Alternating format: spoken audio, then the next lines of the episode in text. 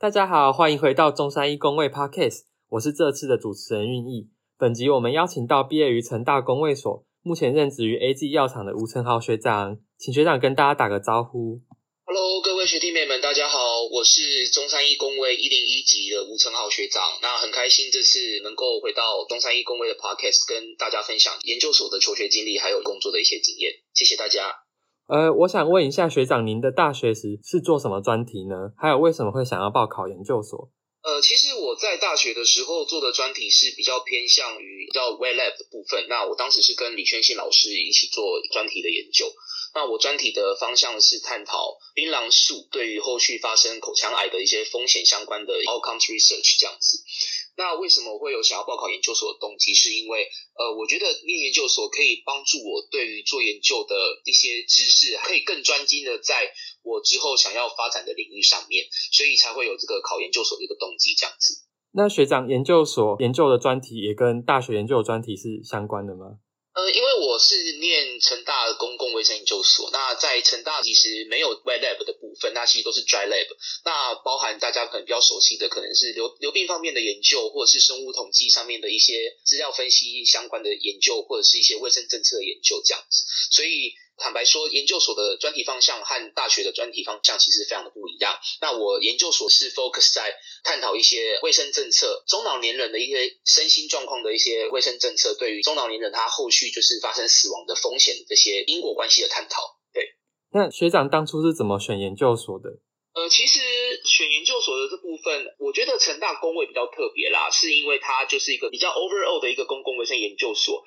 那如果你是想要再去找各个不同领域的老师的话，其实就是进去研究所的时候，再去看各个老师他们所擅长的领域是什么。那我是建议学弟妹们，如果你在大学的时候已经很了解到你未来可能想要专精流病或是生统或者是一些呃卫生政策方面的研究的话，那可以去找一些学校，它可能本身就有把工位研究所分的比较细的这些科系。我觉得进去的时候你会比较了解到他们所要学的东西是不是符合你呃未来所要发展的领域。对，那我觉得成大公共卫生研究所其实也是一个很很不错的地方，是因为老师各有专长。那你可以在硕一的时候跟各个老师去聊一下，就是他们发展的专长是什么，有没有符合你的期待？那你再去选择你想要跟的教授这样子。那如果在大学就学期间，你已经觉得你已经想好要往哪个方向的话，那我是建议就是去报考，就是有跟你符合相关的科系的学校，就会比较直接一点。对，就是看那个研究所它开出来的那个分类是不是自己想要的，然后进而去报考。对，然后甚至。甚至也可以上就是学校的网站去看一下课纲，看一下就是你的必修有哪些，那哪些课程是你也可以做选修的部分，那是不是符合你未来的期待或是职业规划？我觉得这个可以在就是报考的时候就有很好的一个蓝图啦。那对于你要准备这些面试的资料的时候，你的报考动机跟你的职业规划，或许跟你后面就是想要做的这些专题的这个计划书，我觉得你也可以有一个很好的参考。跟一个依据这样子，对，就是一个明确的目标，就可以帮助你考研究所。对，然后也可以让你剖析一下你自己适不适合这样子的研究方向，这样子的领域，也可以让你更了解你自己未来想要所学的东西的大方向。这样子。那学长在考研究所有遇到什么困难吗？呃，考研究所的过程，因为大家一定都是在可能大三、大四的时候就会起心动念想要考研究所的这个动机。那我觉得就是时间分配很重要。因为大三、大四可能大家就会忙着就是一些毕业专题啊，或是可能有一些还没有学完的必修嘛。呃，但我相信大家可能到大四的时候课就已经比较少了，所以可以比较多的心思花在准备研究所。那我觉得第一点，我觉得最重要就是培养英文能力，因为在研究所你要念的 paper 一定是会比在大学的时候念的还要多，所以我想这个英文的能力一定要在这个时候去培养起来，你到念研究所的时候会比较不会那么的痛苦。那第二件事就是单纯准备研究所的方向的话，不管你是考试的部分，因为我自己本身是考试进去研究所的，所以对于这些考科的掌握，你一定要很有能力的去知道说它到到底会出哪些题目。那我就觉得就是说，呃，去翻一些就是各个学校的历史的考古题，亦或者是说一些公职或者是公卫师呃出现的一些什么流病的题目啊，或者是生统的题目，甚至公共卫生的题目，我觉得这些都可以去做一个比较扎实的准备。那第三个就是时事。那像现在尤其是 COVID nineteen 的部分，我相信一定会进到流病或生统的一些考试，甚至公共卫生，比如说疾病管理的健康政策的一些规划，一定会纳进去公共卫生这科的考题。那我觉得对于实施的掌握也是非常重要的。对，然后再就是，我觉得就是要保持一个好的一个身心状况平衡啦。就是我相信大家在准备考试的时候，压力一定会很大。那也建议大家就是一次多报考几间学校，让自己有一些 buffer，不要只对一间学校有期待。那如果不小心落榜了，那你可能就会造成一些比较不好的身心状况。对，然后再就是要多运动，以及就是保持一个良好的生活习惯。我觉得对于考前都是非常有大的帮助。这样子。那准备研究所真的是一件非常不容易的事情，需要做足非常充分的准备。我想问一下学长，从研究所毕业到现在这间公司的求职经历。呃，其实，在 A D 药厂是我目前毕业之后的第四间公司。那我可以说，能够到国际的知名药厂工作，我觉得都是靠之前的工作经验累积。呃，由于前面的工作经验，然后让我能够进入到现在的工作领域这样子。那我研究所毕业的时候，呃，我当时的第一份工作是在财团法人医药品查验中心的医药科技评估组担任研究员。那这份工作主要也是跟我现在的工作是非常有相关性的啦。就是简单来说，就是药厂在申请药品要进入健保给付的时候，健保署会委托这个 third party，就是我的第一份工作，呃，药品查验中心的这个单位来做这个药品的这个 review 以及一些呃去评估这个药品适不适合进入健保的。那当时我的这个工作呢，就是奠定了我在药品进入健保这方面的一些知识。那我的第二份工作是在国家卫生研究院癌症研究所，也是担任 real world evidence 的一些这个资料分析师。那主要就是探讨一些癌症的药品的一些 outcomes research，以及它是它有没有所谓的呃药物经济成本效益的这这方面的分析这样子。那也对于在我现在的工作来说，我可以去探讨药品它有没有成本效益。那对于进健保之后，对于一些病人的一些 value，还有一些呃生活品质有没有帮助？那对于我现在的工作，其实都是一个很好的养分。那我的第三份工作呢，是在达文西机械手臂哦，也是一间呃蛮大间的知名的外商工作。那我在里面做的工作也是呃 health economics 和 outcomes research 的研究的工作。那主要也是协助公司的手术、公司的一些医疗器材进健保之前的一些研究发表。那这些研究的发表就可以来 support，就是我们公司的产品进健保的时候，有没有一个很好的一个故事，有没有一个很好的证据，可以去强调这些医疗手术、医疗器材进健保能够为病患带来的一些好处。对，那所以才会又到我现在的工作，在 A D 的药厂是做 market access 的部分，那就是要协助我们公司自己的产品进到健保市场这块，那就是你要去凸显药品的临床疗效。还有有没有成本效益，以及呃，对于现在所健保已经给付的药品，有没有一个更好的一个价值存在？那对于未来呃，给医师做一个新的处方，或是病患在使用的方面，有没有一个更好的一个选择，让病患能够有更好的生活品质的部分？那简单来说，这就是我研究所毕业到现在的求职的历程，这样子。了解，那想问一下学长，什么是 market access？在因为我在学长的资料上看到一个很特别的这个职称，很好奇这个职业在做什么，想对这个职业有更深入的认识。是，呃，market access 的部分，它其实就是在各个，比如说呃，外商的医疗器材厂或者是药商的部分，其实它这个职位是非常重要的，有点像是一个让药品推向市场的最后一道关卡的工作。简单来说，就是我刚才有提到的，就是我们公司的药品，它因为现在台湾的市场是一个 single payer 的市场嘛，健保已经 cover 大概百分之九十五以上的一个 coverage 这样子，那所以很多的药品都想要进到健保市场去抢健保的这块大饼。那所以 market access 的工作呢，就是运用就是药品的，比如说一些 clinical trial 的资料。可以去证实跟一些以现在已经有几度的药品有更好的临床疗效，以及就是运用一些药物成本效益的分析，去证明说我的药物进进健保市场之后，跟其他的现有的药品比有没有 CP 值这件事情。再来就是说我这个新药进健保之后，能够为多少的病患带来一个效益，那以及以及它在疗效上面是不是？可以供病患有一个新的选择。那跟旧的药品比之后，它的一些好处在哪里？那我们 market access 的工作就是要整合这些所有的资料，要做成一本厚厚的给健保署的一个建议给付书，让健保署有我们这个 value story，有这个 evidence 去审查，就是说，哎，这个药品是真的是优于现在已经有几副的健保药品，他们就会去考量我们公司的这个新药适不适合纳进健保。对，所以我可以来说，Market Access 的工作有点像是我们呃公司新药的一个经纪人，就是我的这个药品呢要去见要去市面上，我要去看它的竞争力，我要去看就是健保愿不愿意去购买去给付的药品。那我就是要将我这个药品把它包装一个比较好的一个故事，那让健保能够去买单，就是这个新的药品这样子。那简单来说，它就是一个药品的经纪人这样子。对，没错。等于说，你要将这个药品它的一个价值性，透过就是我刚才提到的，比如说一些临床的疗效的证据，或者是一些药物经济成本效益的这些结果，那去让它有一个很好的说服力，让健保署去看到这个新药突破的一个价值。了解。那有没有大学时期学到的东西是学长目前在工作时用到的呢？嗯，呃，我觉得。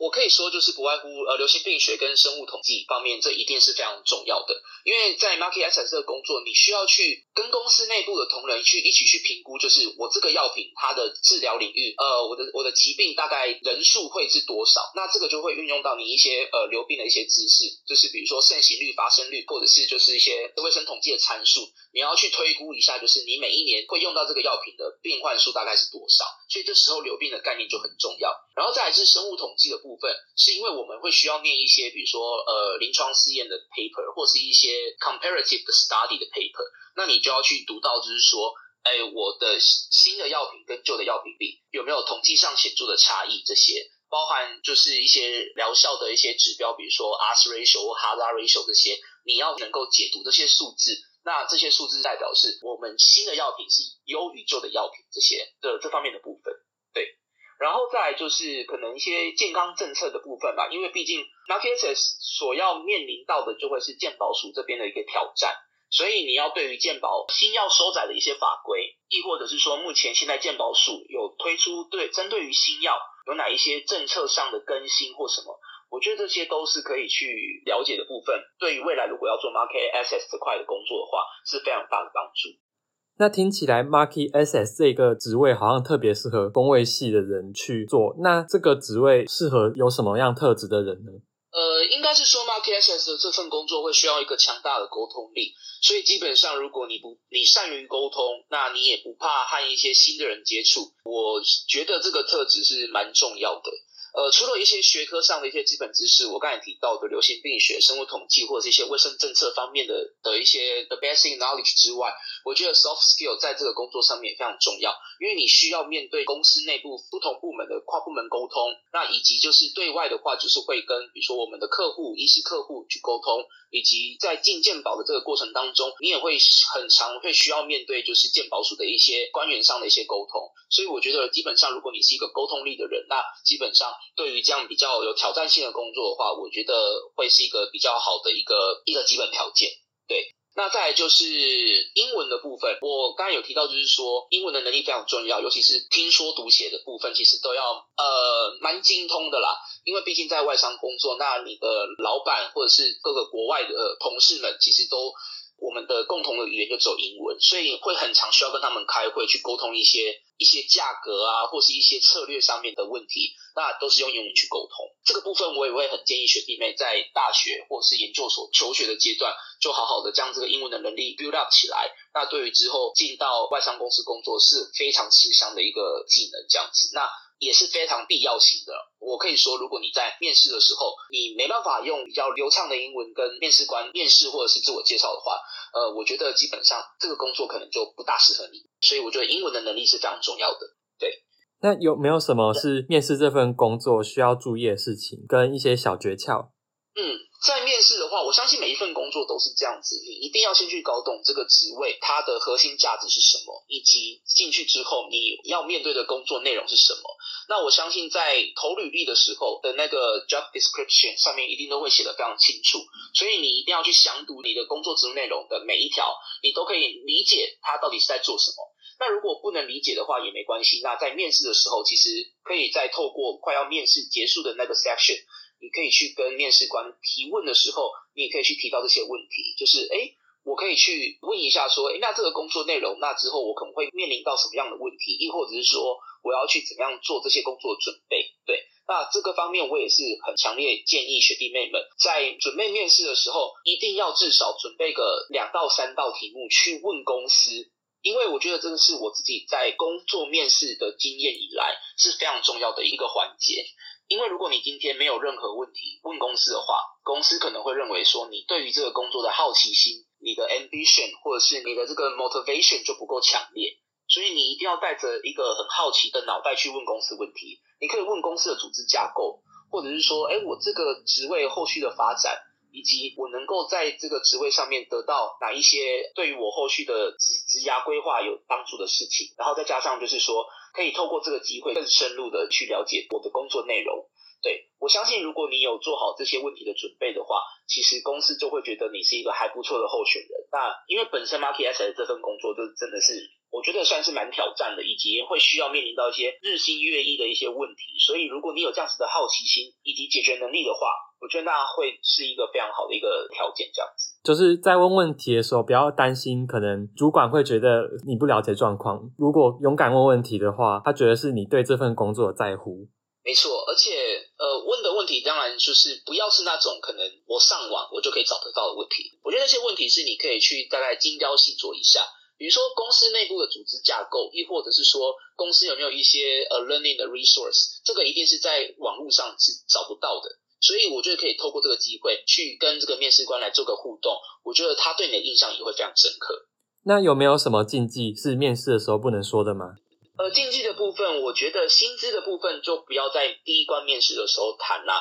我觉得薪资的部分其实是在后续你有机会进到公司的时候，由这个人资 HR 的部分会跟你谈薪资。所以我自己的个人经验是，不要在跟你的 hiring manager 面试的时候谈到薪资的问题。对我觉得这个会比较敏感一点，因为你的主管来面试你是主要是聊工作的内容。那薪资的部分就会交由比较专业的 HR 来根据你的学经历，或是根据你的一些过往的一些经验，然后对于这个市场上的一个行情，他会给你一个呃一个选择啦。所以我觉得尽量不要是在第一关面试的时候就提出薪资这个问题。这样，那学长还有什么想跟现在大学部的学弟妹分享的吗？呃，我觉得其实现在部分应该是就我刚才提到很重要一点，如果你后后续对于呃进外商工作非常有兴趣的话。那我觉得英文的能力就是需要从大学的时候就培养，因为我自己本身就是在大学的时候，英文的部分其实我就有习惯在听说读写啦。然后升到研究所的时候，呃，为了要申请就是去交换学生，所以我自己本身也是有在准备托福的部分。所以我觉得英文的能力其实是它不可能是一个短期冲刺就会有一个结果。尤其是口说和听力的部分是需要长时间的一个累积，所以如果现在学弟妹们能在大二大三的这个叫青春年华的年纪，可以把握这个时间，让英文的能力建立起来，我觉得这是非常重要的。对，然后再加上我会觉得，我们念工位的人，其实我觉得留病跟生统对我们来说是一个比较基本的一个 skill。那对于进像是我现在 market access 工作，其实对于这些数字的一些敏感度或者是一些解读上面也非常的重要。那当然，我不是觉得说一定要。会特别的会去知道说统计的一些公式算式的推导，或是流病一个非常 deep 的一个观念，但是对于这些数字是要能够会解读，以及你要有一定的熟悉度。我相信在念 paper 的时候，或是在工作上在探讨这些数字的时候，都会是非常有用的啦。对，就是培养系上的专业能力，还有英文听说读写这些表达能力，在面试这些外商的公司上会非常吃香。对，然后还有跟学弟妹分享一点是，我觉得跟人际沟通上的的能力，我觉得也非常的重要。呃，我也非常鼓励，就是学弟妹们能够在大学的时候参加系上的，比如说系学会上的活动，甚至参加社团，因为你可以认识到更多不同科系、不同背景的的同学们。那其实学校就像是一个小型的社会，你出社会工作之后，你也会遇到各式各样不同的同事，来自于不同的 background、不同的工作领域。所以我觉得在沟通力上面，其实就是可以透过在这个时期去去培养，就是透过社团活动或者是去筹办一些活动啊，参加系学会部分，我觉得那个都是可以帮助你在对外沟通以及就是处理事情的一些应变能力上有一个很大的一个帮助。就是在学校学的科目之外，还要再培养那个人际沟通的能力。所以不仅是没错，学校课程上学到的东西，这种在沟通方面这种软实力也是需要培养的。没错，没错，对。好，那以上就是本集的内容喽。想知道更多工位系毕业出路，欢迎收听其他集学长姐的经验分享。在 YouTube 平台上搜寻中山一工位 Podcast 来了，在我们的系网上也能找到本集的内容的文字重点版。谢谢各位听众，我们下期再见。